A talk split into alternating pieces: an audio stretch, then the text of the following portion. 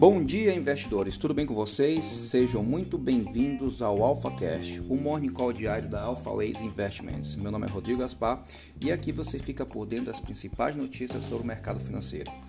E para começar o nosso morning call desta quinta-feira, dia 18 de 2 de 2021, vamos aos destaques locais, iniciando aqui com o Ibov, que operou em desconfiança na abertura, mas o receio de que a prisão de um deputado federal pelo STF pudesse se tornar uma crise política institucional se dissipou, e mesmo com a volatilidade característica do vencimento de opções sobre o índice, o dia foi de saldo negativo para 43 das 81 ações, fechando a 120.356 pontos.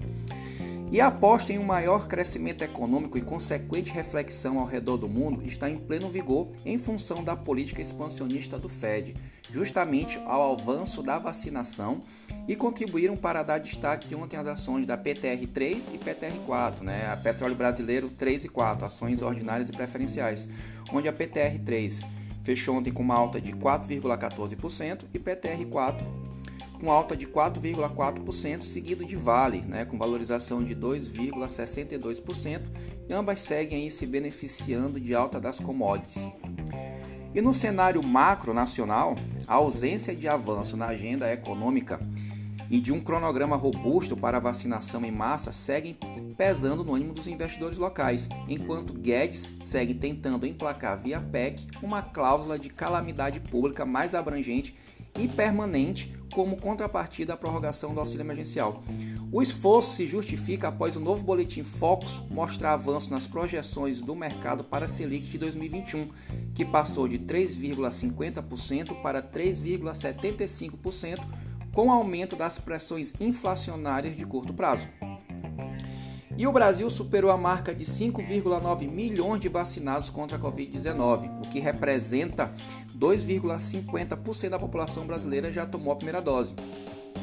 E agora, continuando aos destaques, mas vamos para os destaques internacionais, hum, onde a Bolsa da Europa segue de lado nessa manhã, com destaque positivo para o setor de tecnologia e as mineradoras BHP e Rio Tinto ainda refletindo a alta de preço do minério de ferro, que novamente voltou para o patamar de 160 dólares a tonelada.